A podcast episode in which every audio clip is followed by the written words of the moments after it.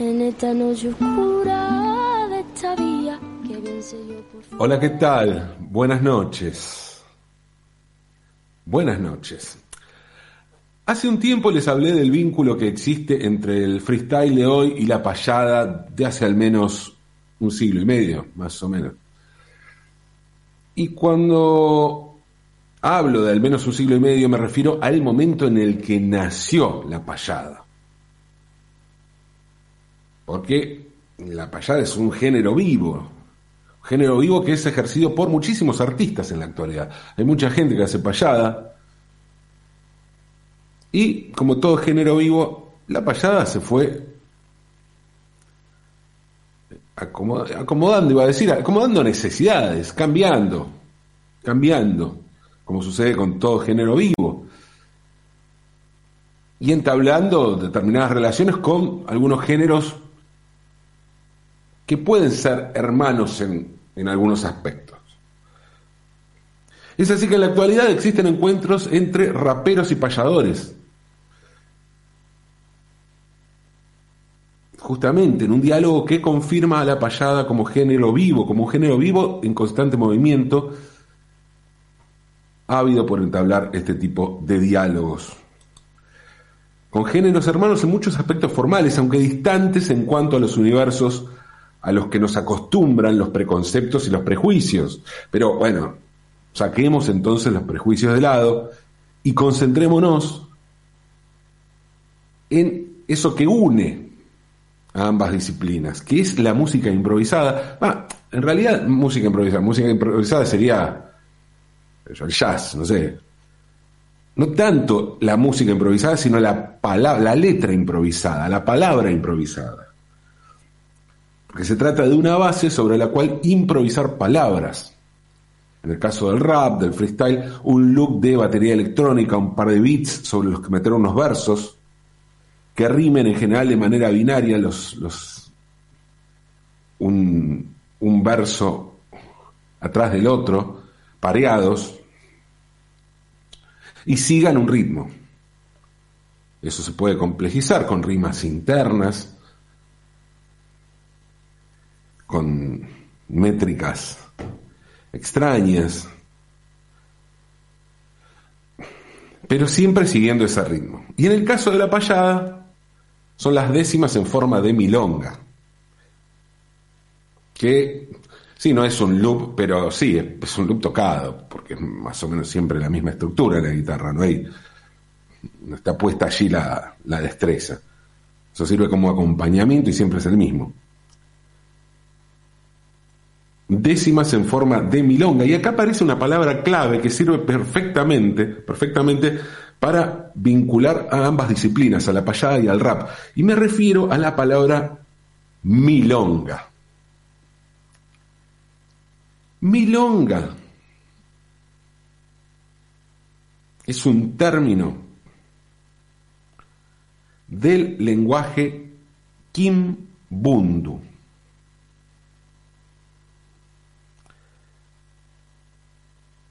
Y significa Milonga significa palabra. Y por extensión, palabrerío. O sea, se la, se la degradó un poquito y como con mucha gente que dice mucha palabra es un palabrerío. Bueno, milonga es eso. Un término muy apropiado para definir a la payada y también al rap, palabrerío. Les dije que es una un término del lenguaje kimbundu. ¿Qué es el lenguaje kimbundu? Bueno, el kimbundu era el lenguaje de los pueblos bundas, que es el nombre con el que se conocía algunas tribus africanas de Angola. Angola, un país independiente actualmente, pero que es una antigua colonia portuguesa de la costa occidental de África, y desde esa tierra llegaban muchos esclavos negros que traían para este lado del Océano Atlántico, sobre todo en Brasil, pero también en Argentina y Uruguay. Y estos esclavos hablaban el quimbunda y de allí que se tomaran algunas palabras de esa lengua.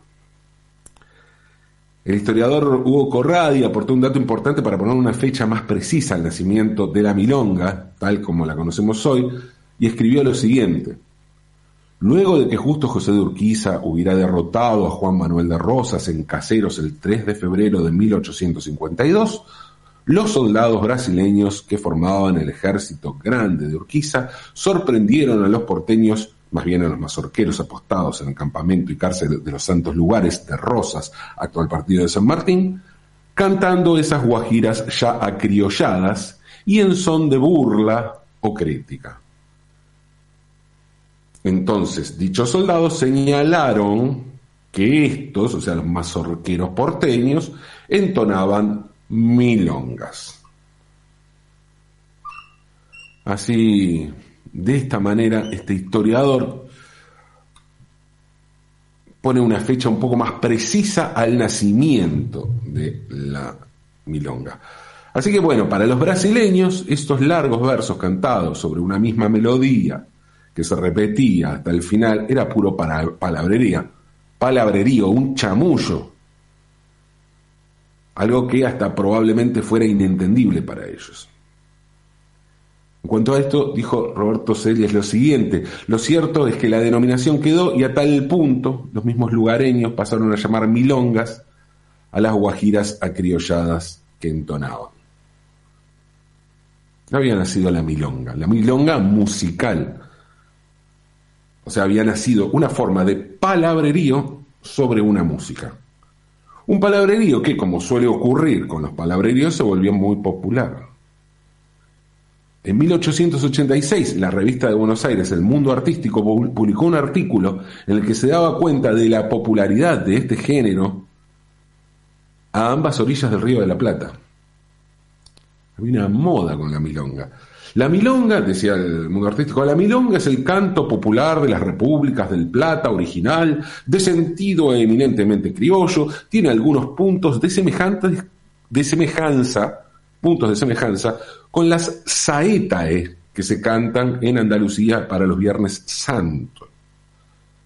Esto decía la revista del Mundo Artístico, comparaba saetae, dice en plural latino, con las saetas que es, un, efectivamente una forma de canto muy ascendente, comienza muy abajo y termina muy agudo, que se cantan en Andalucía para el Viernes Santo, como esa que canta Serrat cuando musicaliza el poema de Antonio Machado, La Saeta, o La Saeta, al cantar el Cristo de los gitanos, eso es una saeta, y con eso comparan un poco la milonga. La milonga coexistió con la habanera, pero reinó en ambientes sociales muy humildes. Era conocida como la habanera de los pobres. Y bueno, el término milonga hace referencia a un género musical rioplatense, en realidad a un territorio geográfico un poco más amplio, que incluye parte de la región pampeana, parte de la provincia de Entre Ríos en Argentina, el Uruguay y la región de Río Grande do Sul en Brasil. Se, se ejecuta con un compás binario, pero acompañado por una guitarra en 6x8. Y como les conté, viene de un ámbito más bien rural, del campo, viene de la cultura gauchesca, viene del campo, de ahí viene la milonga original, que luego sería una de las dos variantes en las que se iba a volver popular la milonga. Esta es la milonga, originalmente nació así, nació como lo que después se iba a llamar milonga campera, también conocida como milonga pampeana o surera, porque en la primera mitad del siglo XX iba a surgir una milonga ciudadana muy vinculada con el tango. Suele decirse que Gardel grabó la primera milonga ciudadana en 1922, pero en realidad lo que fue ciudadano fue el hecho de registrar una milonga en un estudio de grabación y lo que iba a pasar con Gardel posteriormente en función de su vínculo con lo ciudadano y con lo popular de su música. Porque en realidad esa milonga que grabó Gardel en 1922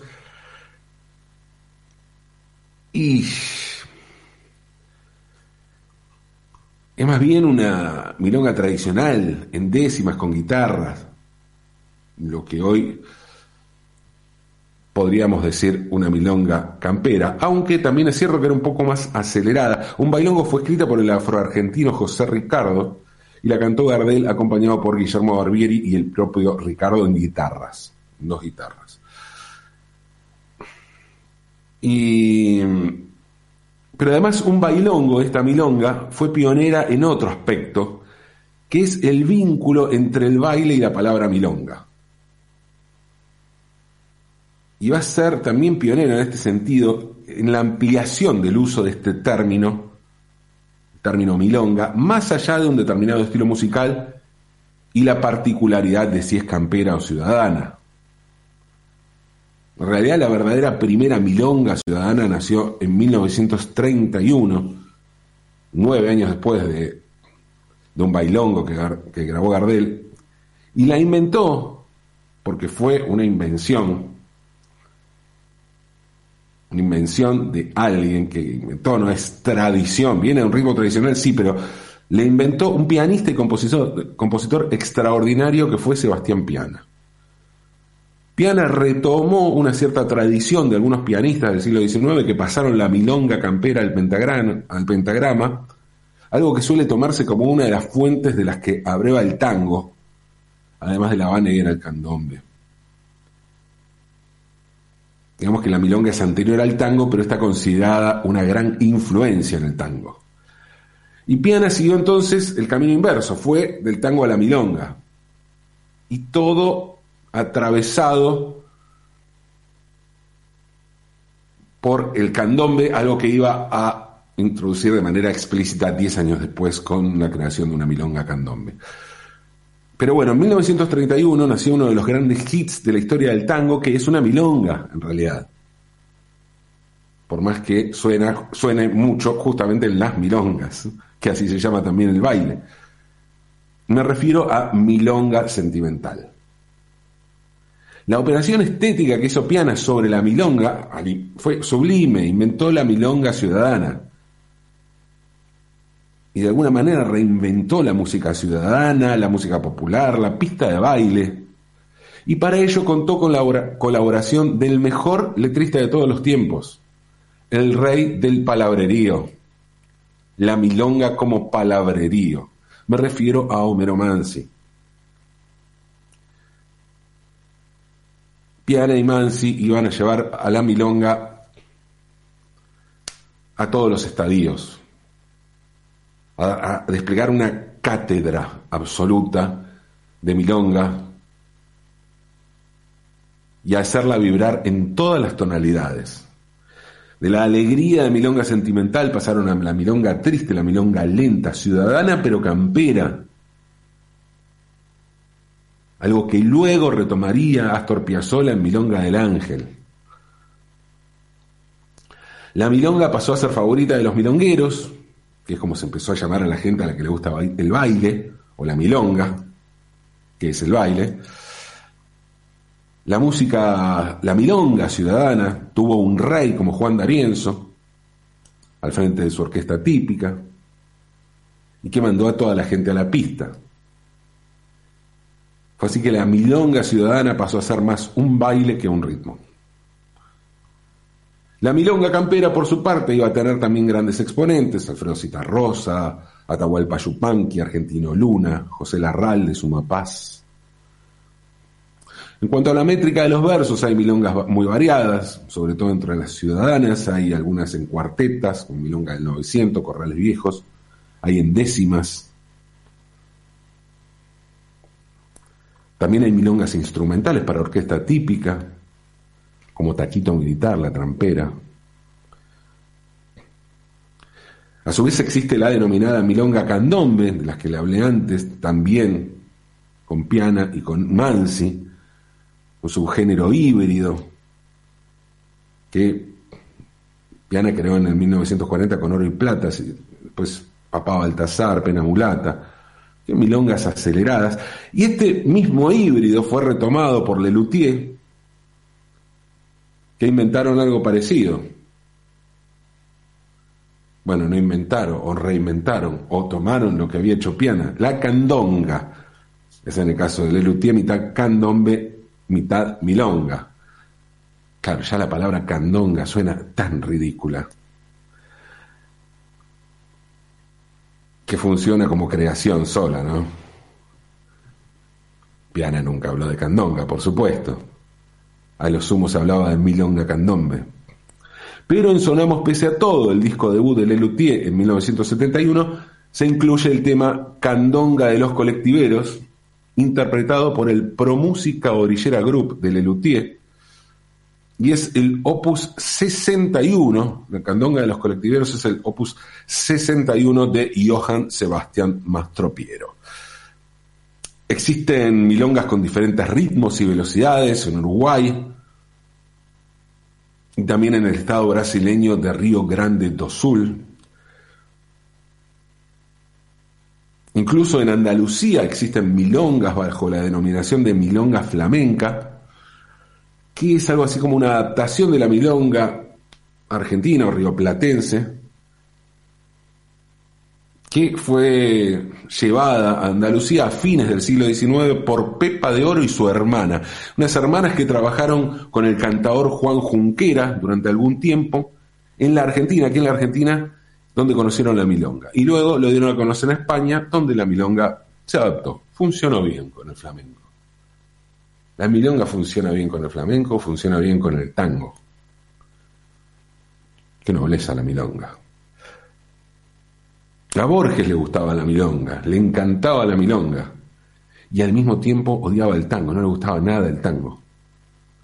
Y siempre lo hacía saber. Y cada vez que le decían, alguien que por ahí afuera no sabía muy bien esto, usted el tango, no, no, la milonga. Borges compuso varias milongas que fueron musicalizadas. A Borges le gustaba la milonga. Todo lo que dije sobre la milonga puede ser tomado en doble sentido, ¿no? Porque eso también tiene la milonga. La milonga es una de las formas con la que se conoce a la cocaína. Y la cocaína tiene esa particularidad, ¿no? que tiene muchísimas formas de llamarla, es como el pene. Casi cualquier forma de llamar a la cocaína o al pene funciona. Y si lo acompañamos con un mínimo gesto, ni hablar. Tiene esa cosa, ¿no? De estar hablando de algo que, parece secreto, pero en realidad todo el mundo se da, se da cuenta y a todo el mundo le parece ridículo. Y sin embargo, funciona y nos causa gracia, o me causa gracia, no sé. Sin embargo, más allá del impacto, la difusión inmediata que pueden lograr los sinónimos de la cocaína, la palabra milonga tiene alto impacto en sí.